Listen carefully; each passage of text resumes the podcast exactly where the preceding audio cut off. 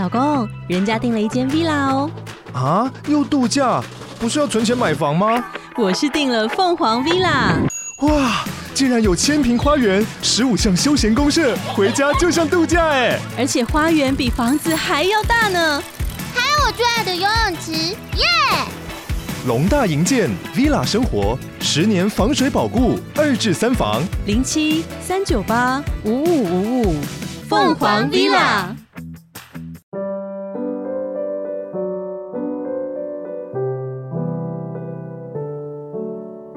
各位线上的听众朋友，大家好，欢迎来到《懂心理调出好关系》的节目。我是美味关系实验室的节目主持人江尚文，智商心理师。呃，今天非常高兴哦，又可以在空中与大家碰面了。呃，今天要分享的主题也是蛮特别的哈，这也是跟我平常在智商室里面工作常常碰到的一个议题哈，就是我也会常常跟一些父母啊，或者是孩子们呢，去谈谈他们之间的一些冲突。常常碰到的一个问题，要不然就是孩子呢拒学啊，不去学校念书，而是这个议题。那另外一个常常会让孩子跟父母中间起很大的冲突的另外一个议题，就是关于学习的议题啊。我们大家都可以理解嘛，哈，这个父母都是希望孩子能够有好的学习啊，啊，不会有个父母说啊，你学习不好没关系啦，你爱怎样就怎样，这不太可能啦，因为父母通常对孩子都会有一定的期望。那其实孩子呢，我们要相信说，一个人呢对自己也是有期望的。那孩子对自己也会有很高的期望，只是说有时候他做不到。他做不到的时候呢，他就会挫折。那挫折的时候，有时候孩子也不一定会跟父母说，或说不出来。那有时候说了，父母也很难去理解，就觉得这么简单的问题你怎么不会呢？这个英文单词就每天背十个，你就背就好啦，英文自然就进步啦。为什么你记不住呢？啊、对，孩子听了也会很沮丧。为什么我都记不住呢？然后呢，他就可能呢，因为挫折就沉迷于电玩。好，我们前面几集有讲过关于电动玩具的事情，像这样的情况很容易就变成了一个负向循环。所以我，我我想跟大家去谈谈关于学习这个主题啊。其实学习这件事情呢，跟我们的记忆是很有关系的。因为我常常会在智商的时候跟我的父母或跟孩子去分享，在什么样的状况下哈会有比较好的学习跟记忆。我就想说，这么好的一些讯息啊，我应该在节目当中跟大家去分享。在座的你可能是父母，你可能是小朋友，或者是是大人啊，你在学习记忆上，希望这一期呢对你会有一些不同的帮助。那假如你身边有一些这样困扰的人啊，也欢迎你把这个集的节目啊可以分享给他们。所以，我今天就想跟大家去分享一下这个关于记忆的脑科学的一些研究。那大家要去理解哈，人类的记忆哈，跟我们的电脑记忆有点像，又有点不像。呃，假如你常常使用电脑的话，你就会知道说，我们的电脑有一个记忆体叫做 RAM，然后我们也会有一个硬碟。这个 RAM 呢，它比较像是短期记忆。那 RAM 呢，就会将这个记忆的东西呢，经过你的储存，就会储存在硬碟。那硬碟就会把它牢牢的给记住。其实我们的人脑呢也有类似的功能哈。那在我们的神经科学的研究呢，我们也分为短期记忆跟长期记忆啊。那这个短期记忆哈，主要是由谁来决定啊？就是由我们在这个脑中一个特别的组织叫做海马回呢来决定。我们的记忆呢会先进到这个海马回，然后由海马回呢再决定。它是否很重要？然后呢，再进到我们的长期记忆。那我们的长期记忆啊，是在哪里呢？是在这个大脑的皮质啊。那根据研究啊，短期记忆啊，要进到这个长期记忆啊，可能所需要的时间是从几个月到几年呢，都可能发生。如果比较近期发生的事件呢，当然就比较容易被唤起。但是呢，比较远期的事件，譬如说你小时候的事件啊，它可能长期的存在你的这一个大脑皮质的里面，但是就距离海马回呢，可能就比较远了，所以它就不容易被唤起，或者是被唤起的时候，那些记忆可能是比较片段的，所以海马回呢，就在我们的记忆当中啊，就扮演了一个很重要的角色啊，跟大家分享一些研究啊。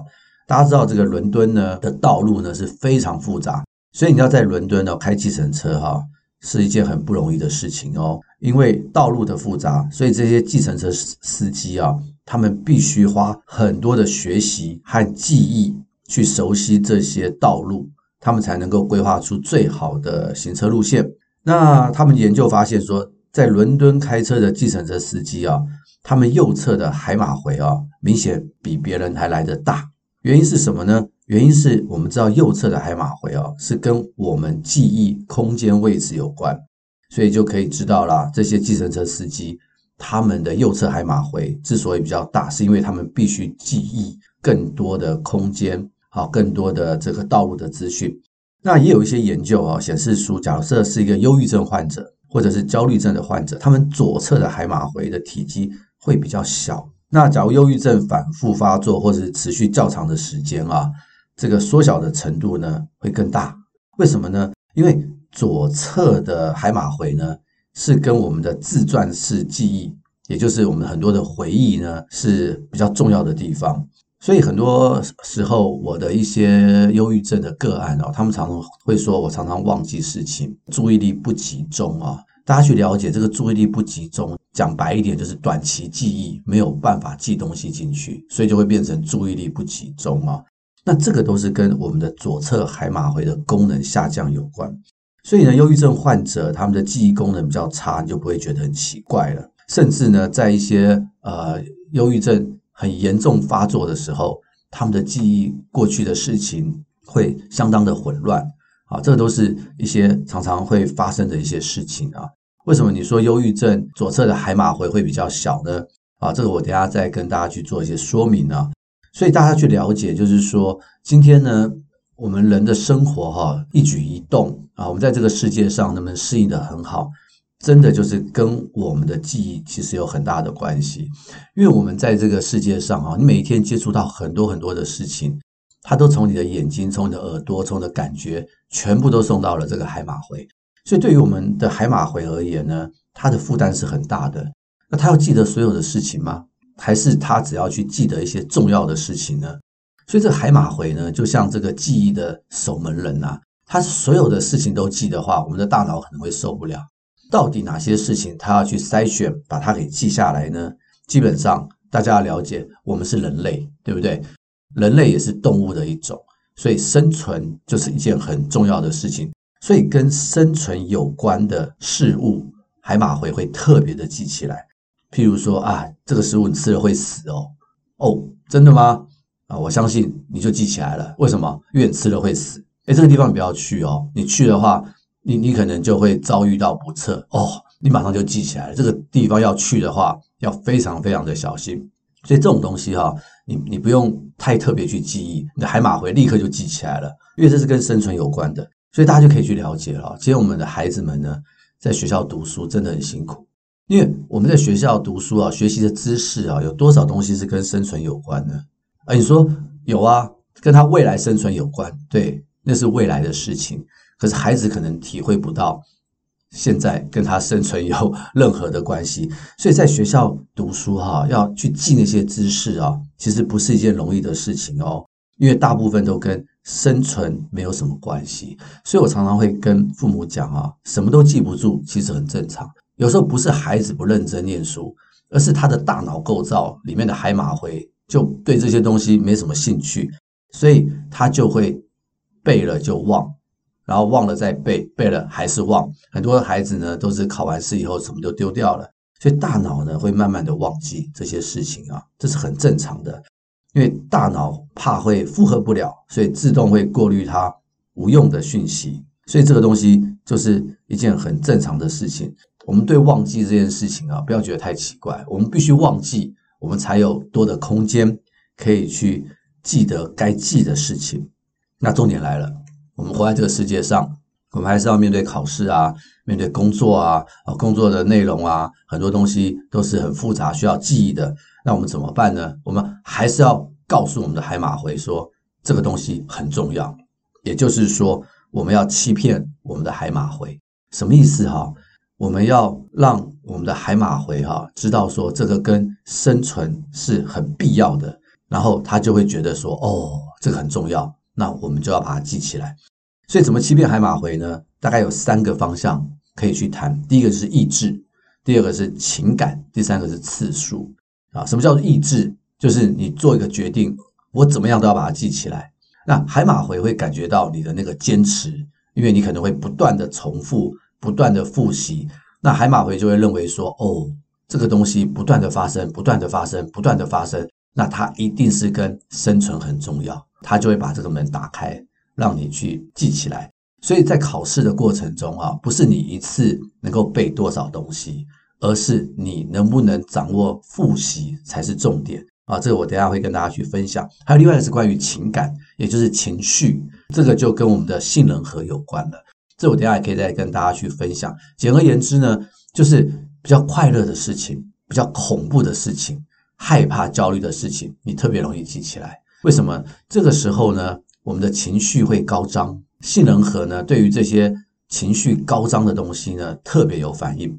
啊，特别有反应的时候呢，它就会去影响我们的海马回，这个记忆也容易去连接起来。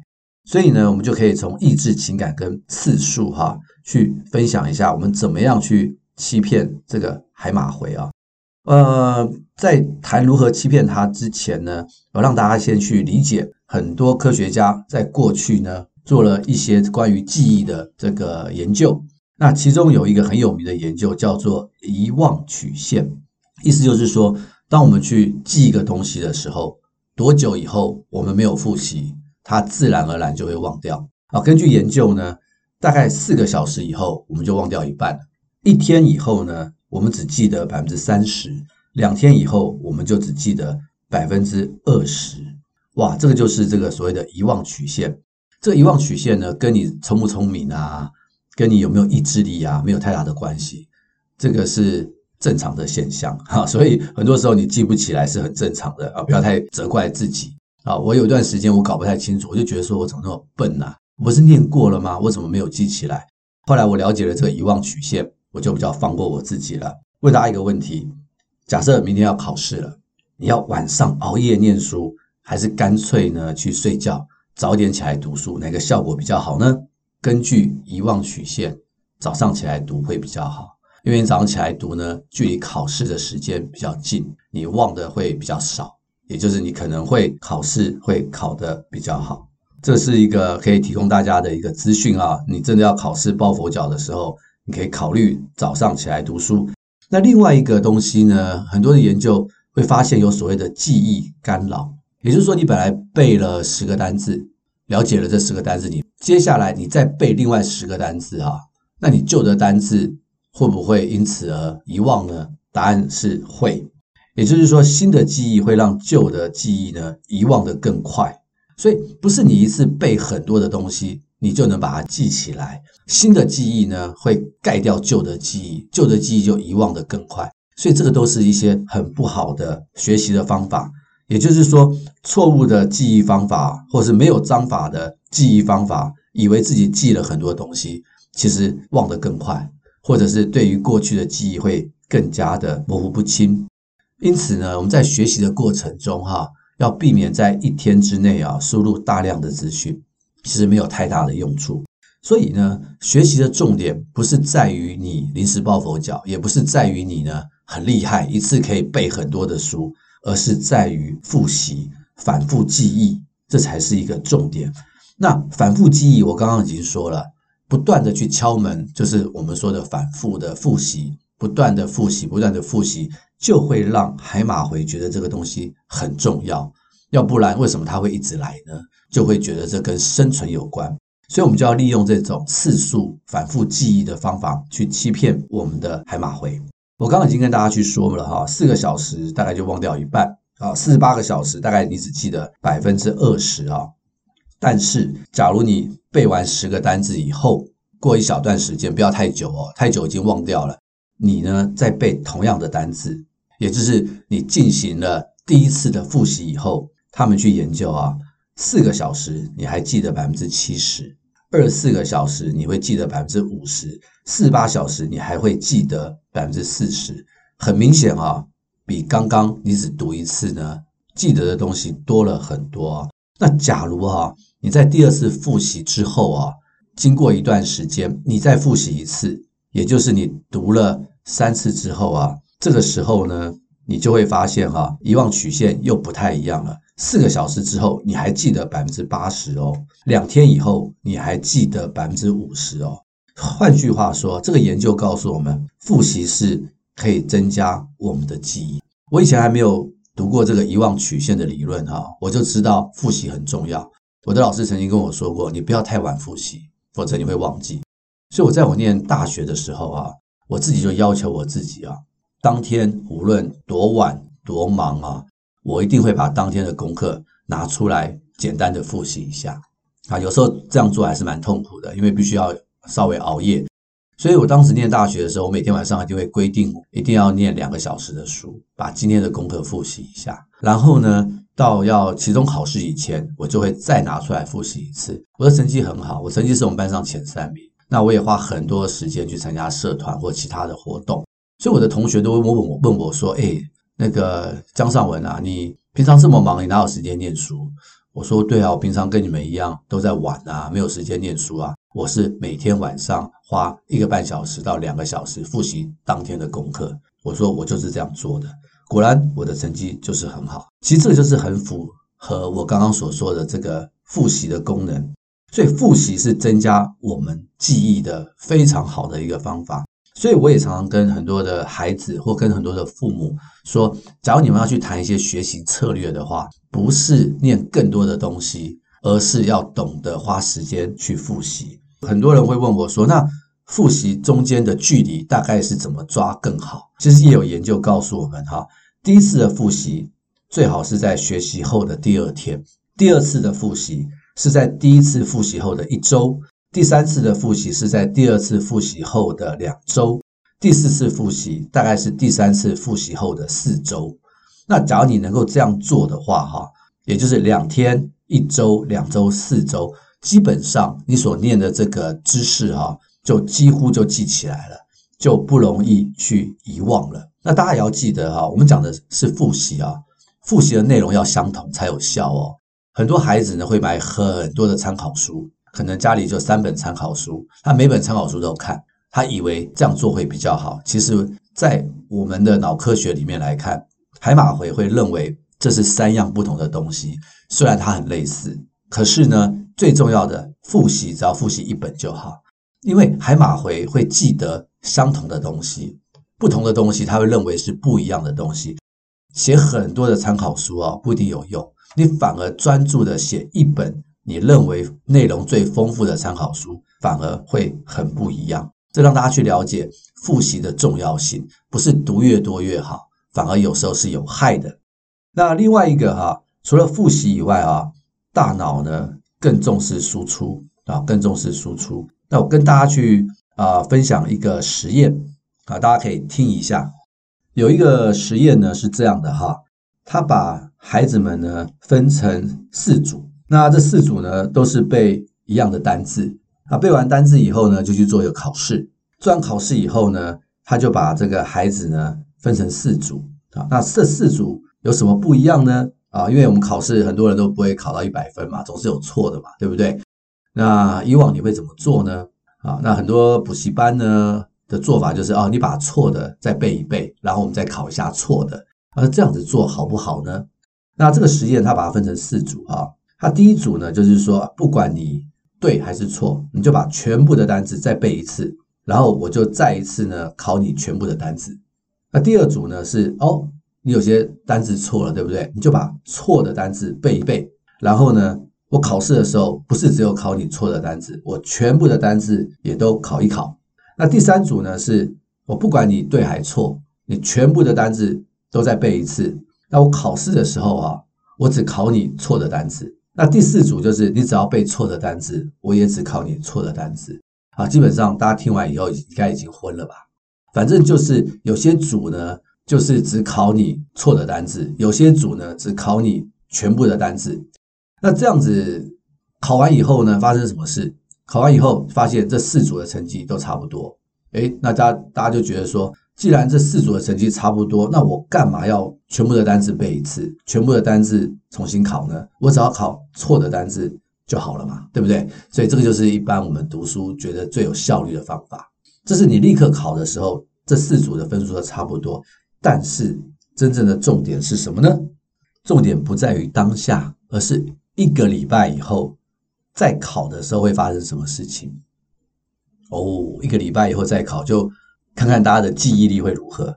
结果发现啊，第一组跟第二组啊的孩子呢，一百分里面考了八十分，第三组跟第四组的孩子啊，只考了三十五分。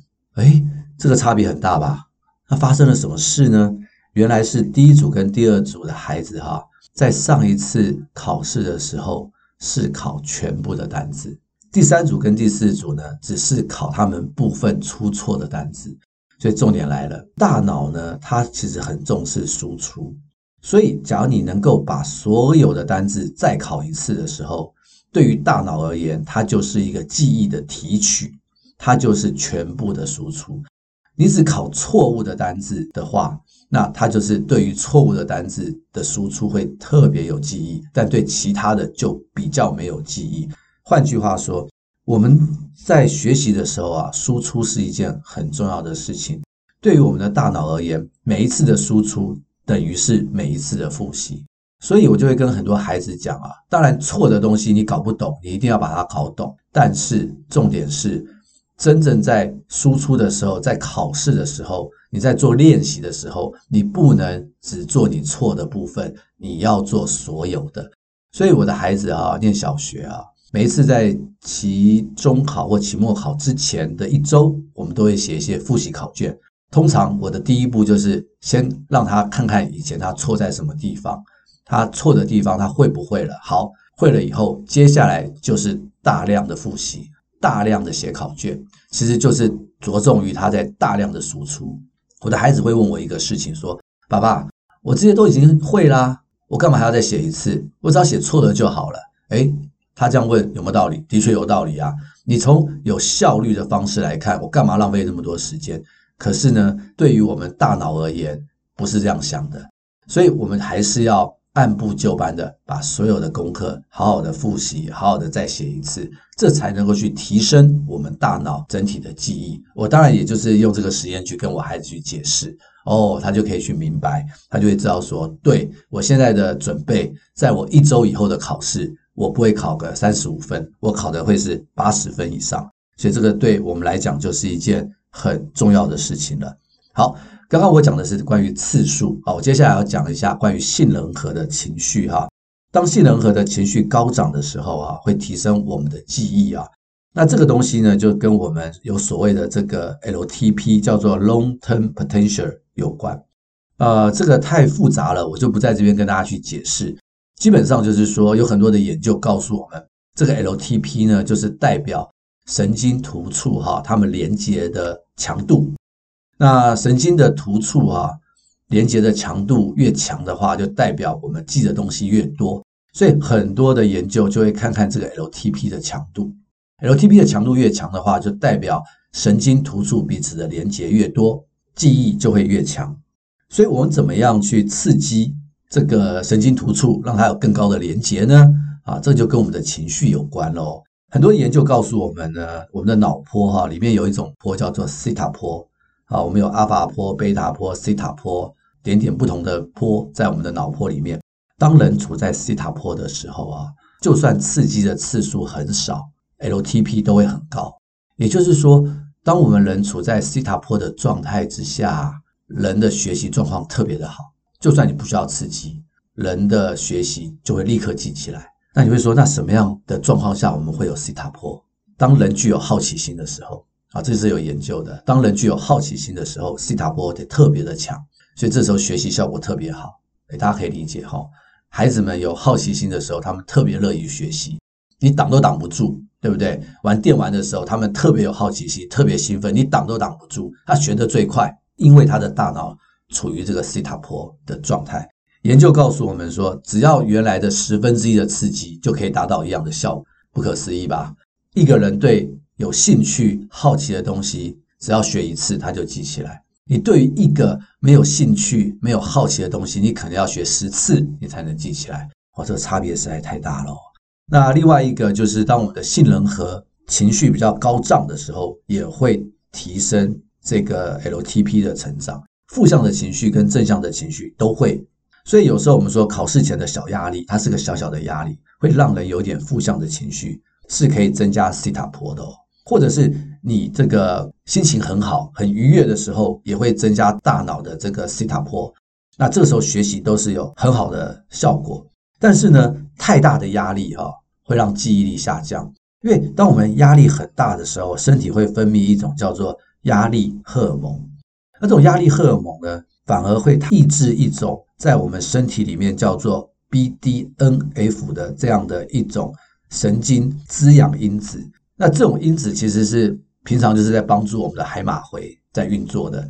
当这个 BDNF 这个因子啊被抑制的时候，它其实会间接的去伤害我们的海马回。所以压力太大的时候呢，记忆力会下降。